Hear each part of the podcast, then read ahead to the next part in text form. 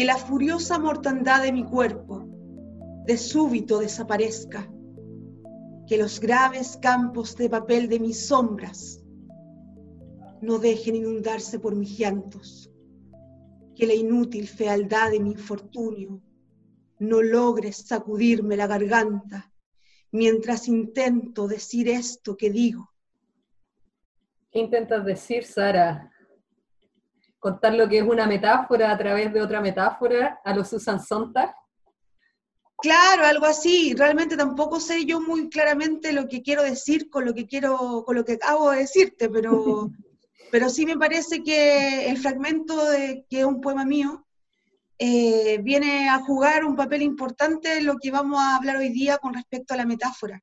Eh, Justamente que está ligado, ¿cierto?, a esta, a esta imposibilidad de, decir las palabras como literal y tener que, acudir a otra forma de decir en la poesía, por ejemplo, pero que Susan utiliza, ¿cierto?, como lo vamos a ver hoy día, el lenguaje de la metáfora y la enfermedad. Sí, qué, bonito el poema además, eh, muy atingente y, creado por ti.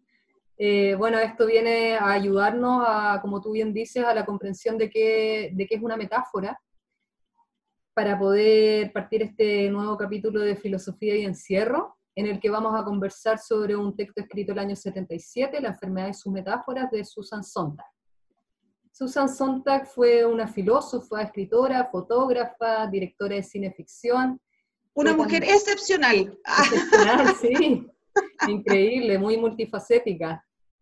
Y fue ella también desde pequeña súper adelantada, aprendió a leer a los tres años, se casó a los 17, se, fue mamá a los 19, se divorció a los 24, estudió filosofía, se doctoró también a muy temprana edad, tuvo hartas parejas posteriores al divorcio pero ella nunca se identificó o se, encasilló de manera activista, digámoslo, en el mundo lésbico.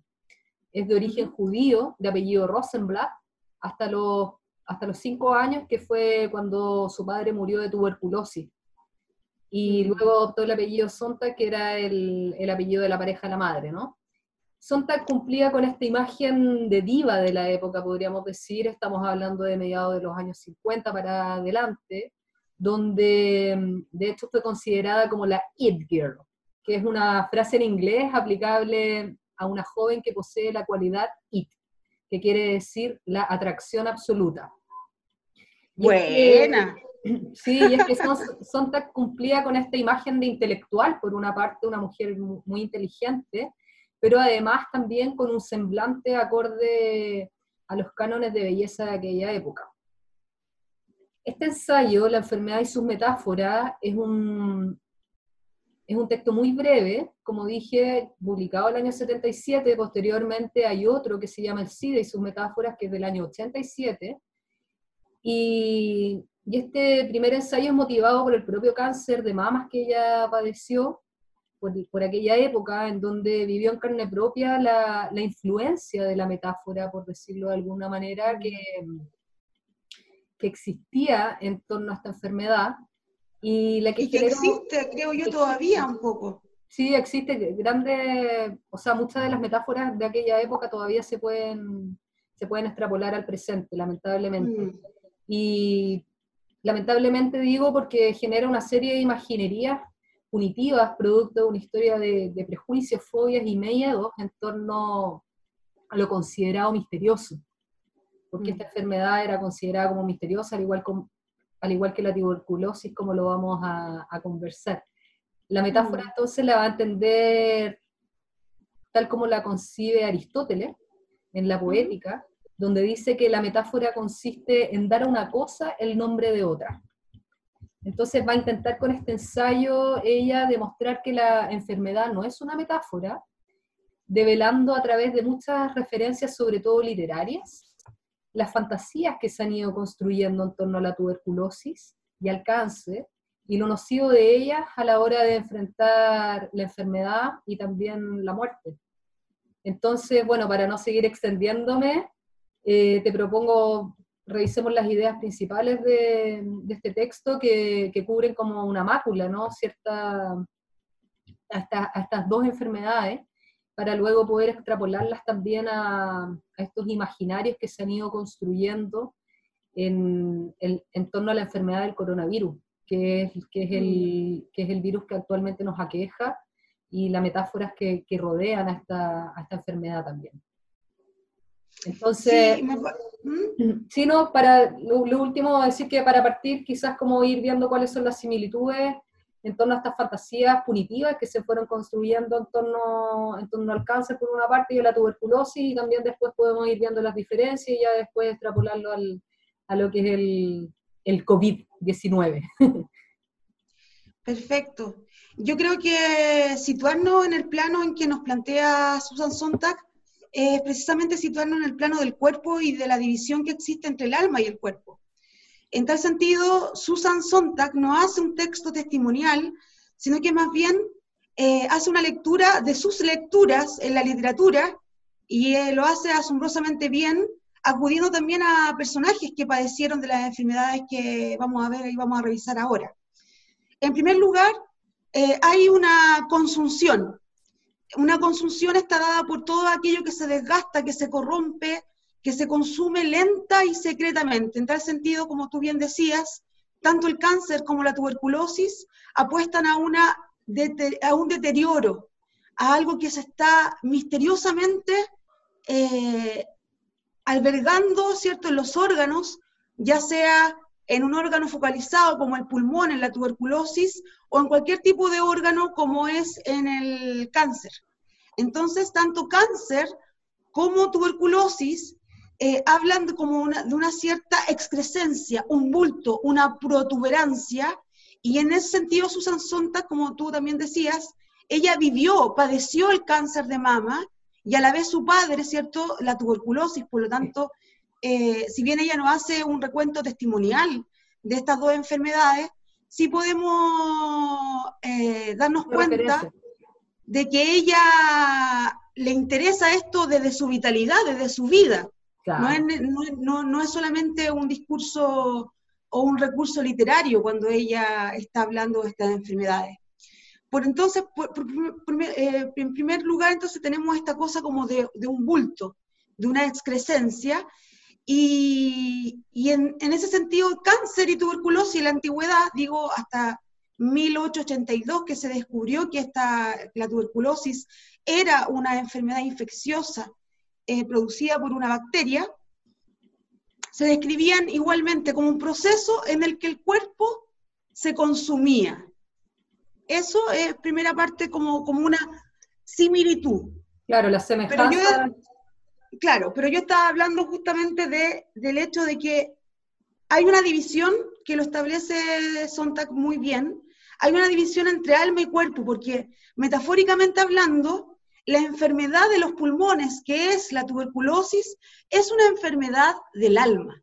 En cambio, el cáncer es una enfermedad del cuerpo. De hecho, te remite a cualquier órgano del cuerpo que se va deteriorando y se va eh, apagando, por decirlo así, pero que nos revela que el cuerpo es solamente un cuerpo. No hay como una metaforización ni una estetización del, del cáncer, como dice Sontag. Sí, en, ese, sí, en ese sentido, agregar en, torno a estas diferencias entre el cáncer y la tuberculosis, que la tuberculosis, eh, posterior a esta especie de ruptura que hubo entre ambas concepciones de la enfermedad, la tuberculosis adopta una figura más bien como estética, donde se estetiza la muerte, donde esta imagen de, de la persona flaca, ojerosa, como que toma mm. cierta cierta onda como de interesante, ¿no? Y eso se ve mm. también en, la literatura.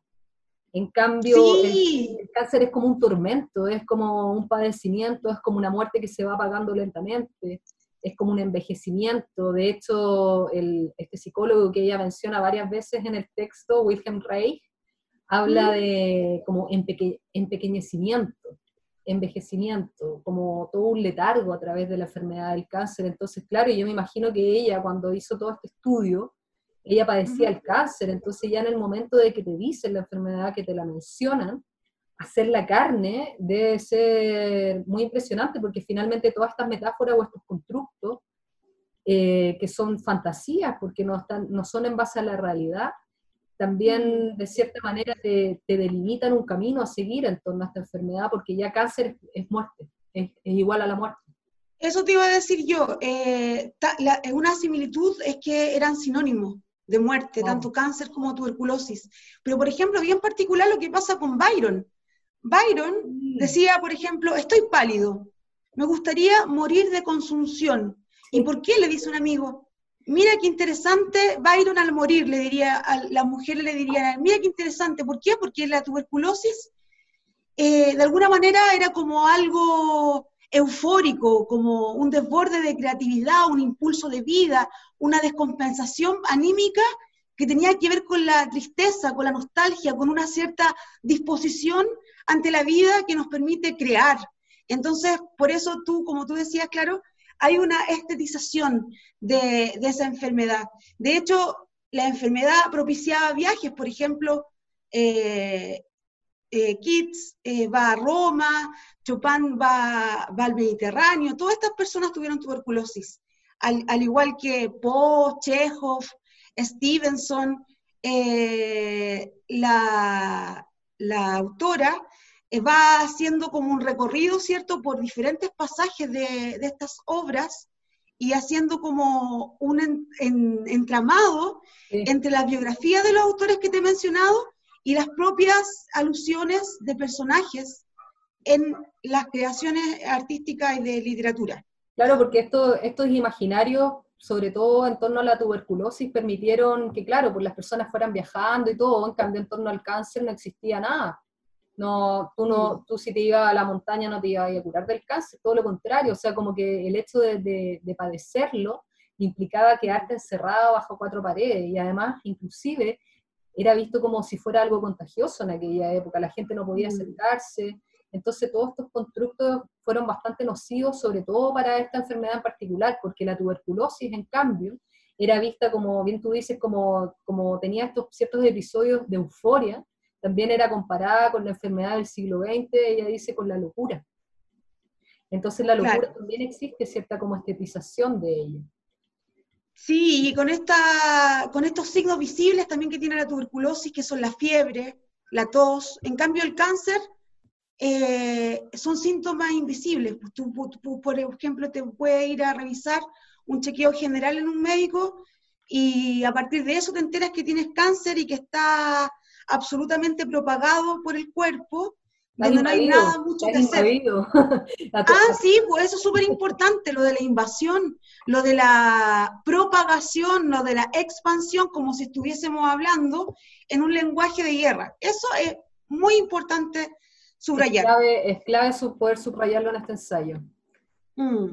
Sí, que tiene que ver con, el lenguaje militarizado que existe en en la manera en cómo se, se trata también en, la salud, no solo al cáncer, sino también a otras enfermedades. Pero, pero, por ejemplo, en el cáncer existen varias metáforas que son extrapolables a la política. Acuérdate del cáncer marxista, por ejemplo. Sí, de todas maneras. Eh, y, y, llevándolo a, a, lo anterior que, tú, que hacíamos referencia en torno a lo invasivo o al enemigo interno, también lo podríamos extrapolar a lo que vivimos hoy día con la pandemia, ¿cierto? Mm que tiene que ver con que el coronavirus de cierto modo es tratado como un enemigo invisible que, que nos amenaza y nos ataca. Entonces, y también hay otras figuras, o sea, por ejemplo, si uno ve las campañas del gobierno también, donde responsabilizan al, al, paciente, o sea, no al paciente, sino que a la ciudadanía, de no tener que contagiarse, ahí también, por ejemplo, se puede producir mucha, mucha vergüenza o culpa a la hora de, de contagiarse. Y todos estos fenómenos finalmente son, tienen como, como producto, digamos, que afectan a la realidad, porque son cosas en términos discursivos, pero que en la práctica afectan de manera considerable. Entonces son metáforas que generan realidades. No sé Totalmente de acuerdo. Y en cuanto al coronavirus, claro, ya tenemos los, los, los, médicos, los paramédicos, los auxiliares, todas las personas que están en primera línea, ¿cierto? Está la figura de este virus que se introyecta, que invade. Y yo creo que, claro, en ese sentido, eh, también hay un lenguaje de guerra cuando se le declara la, tenemos que ganar la batalla de Santiago. O sea, hay todo un lenguaje bélico que en el fondo también lo constituye, y que para mí también tiene que ver eh, con el hecho de que la guerra, eh, si la vemos como en términos distantes en la historia, eh, como política de Estado, como lo hemos visto, es también parte de un sistema heteropatriarcal. O sea, la, falta de, contención, el, culpabilizar, el buscar estrategias para eliminar ese enemigo, para culpabilizar al paciente, por ejemplo, ¿cómo nos piden ahora que nosotros seamos responsables? Si, por ejemplo, yo leí una entrevista en el país del rector Enio Vivaldi, donde decía que había una apología en Chile antes de la revuelta social, una verdadera apología al egoísmo. Y todos estábamos felices y ahora eh, rápidamente nos piden que cambiemos el switch y que seamos eh, individuos responsables colectivamente, solidarios, eso no se va a cambiar de la noche a la mañana. Estamos en un proceso muy lento, creo yo, de algo que es más grande que la revuelta social y que en ese sentido nos replantea la visión que debemos tener con respecto al propio Estado, a la propia forma que tenemos de gestionar la salud. En tal sentido, si seguimos con este lenguaje eh, metafórico, con respecto a la pandemia, al azote de este enemigo y de que no tenemos municiones, por ejemplo, es porque hemos privatizado también el sistema de salud. Sí. Entonces, también yo creo que son elementos que entran en juego, lo que, lo que te estoy mencionando yo. Sí, además que en ese sentido tiene que ver con, con cierta distancia existente entre lo, entre lo que es el discurso por una parte y la realidad por otra, porque se pide a la ciudadanía cosas que que en la práctica son imposibles de realizar. O sea, las condiciones reales de existencia en las que están sumidos eh, millones de ciudadanos en, Chile, donde, donde se exige cuarentena, por ejemplo, y la gente no tiene que comer y tiene que obligadamente tener que ir a trabajar. Entonces, ¿cómo poder generar también políticas públicas acordes a lo que es la realidad, a lo que es la realidad actual? Porque estamos viviendo en una profunda desigualdad que claro, producto del estallido social, esto como que hoy día se hizo más patente, pero, pero es algo que lleva, durante, que lleva más de 30 años, como dice el como dice la otra metáfora, que no son 30 pesos, sino que son 30 años, ¿no? Claro. Entonces también por ese lado, y, y, quizás para, como para ir cerrando un poco, preguntar respecto a lo mismo, eh, si es posible vivir vivir sin metáfora. Porque claro, hoy día vivimos bajo una lógica que tú bien dijiste, que es una lógica heteronormada, ¿cierto? Heteropatriarcal, una lógica militarizada, que tiene que ver también con lo que hemos hablado en todos los programas anteriores, con, por ejemplo, Butler, con el sometimiento, eh, tiene que ver con la necropolítica también, que también se, se ¿cómo se dice? Recurre a, varias metáforas, ahí está el enemigo interno, no sé si te acuerdas. Mm, sí, totalmente y así con, con CISEC también, que estamos todos en el mismo barco. Entonces, ¿cómo es posible también poder, poder vivir sin metáforas? ¿Cómo, ¿Cómo ves esa posibilidad? O con otras metáforas.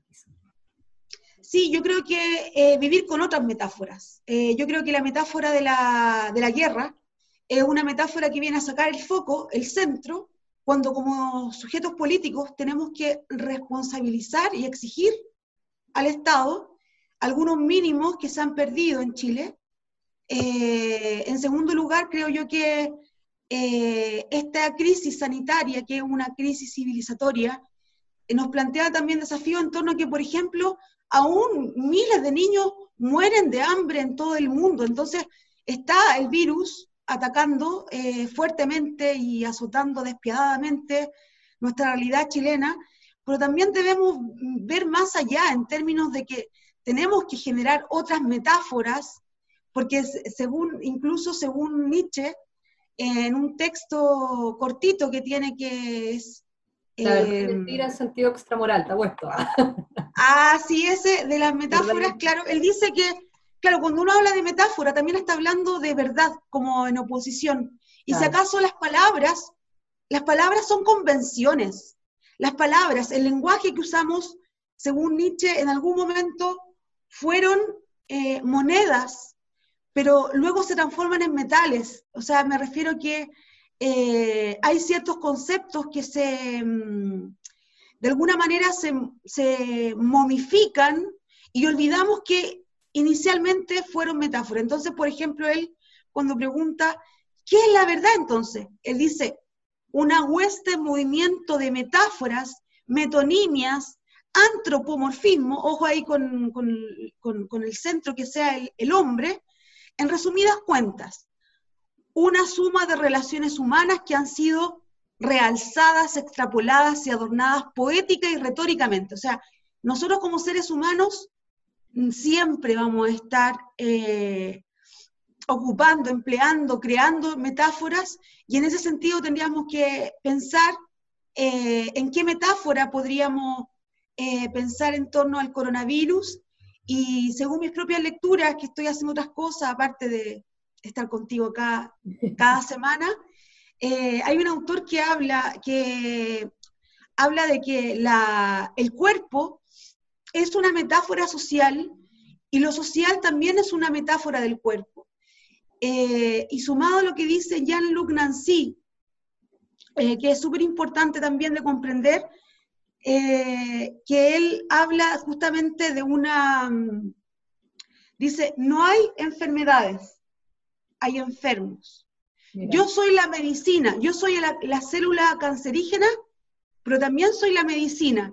Entonces nosotros como sociedad, si que estamos enfermas, si la sociedad está enferma, como creo yo que lo está, y de un virus más poderoso, creo yo que el coronavirus, que permite que muera gente de hambre, que permite que el gasto de militar sea inmensamente millonario y desborde incluso la subsistencia, o sea, lo que se, lo que se gasta en ese tipo de, cosas es realmente impresionante en torno a que se podría gastar, por ejemplo, para solucionar el hambre en el mundo.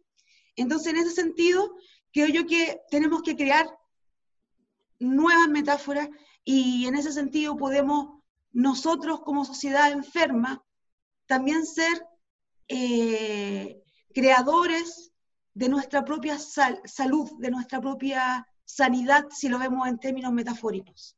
Sí, tienes razón, es una, es una bonita metáfora. Yo creo que, que, es un, lindo mensaje para, para hacer el cierre y, y, poder romper, digamos, con estos fantasmas tan punitivos y jerárquicos que nos aquejan como sociedad y tener claro también que, vivimos en el reino del, de lo, impermanente, ¿cierto? De la incertidumbre y, y, de la finitud también, que somos seres, seres finitos. Entonces, teniendo en cuenta eso y teniendo en cuenta eso, poder generar otras posibilidades y otras lecturas que nos permitan eh, poder tener otros modos de vida, un poco más, un poco más sanos.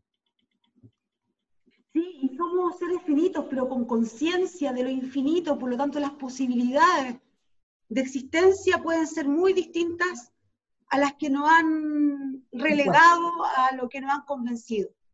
Eh, nada más, yo me despido, tú me cortas cuando quieras, amiga, eh, con mi poema.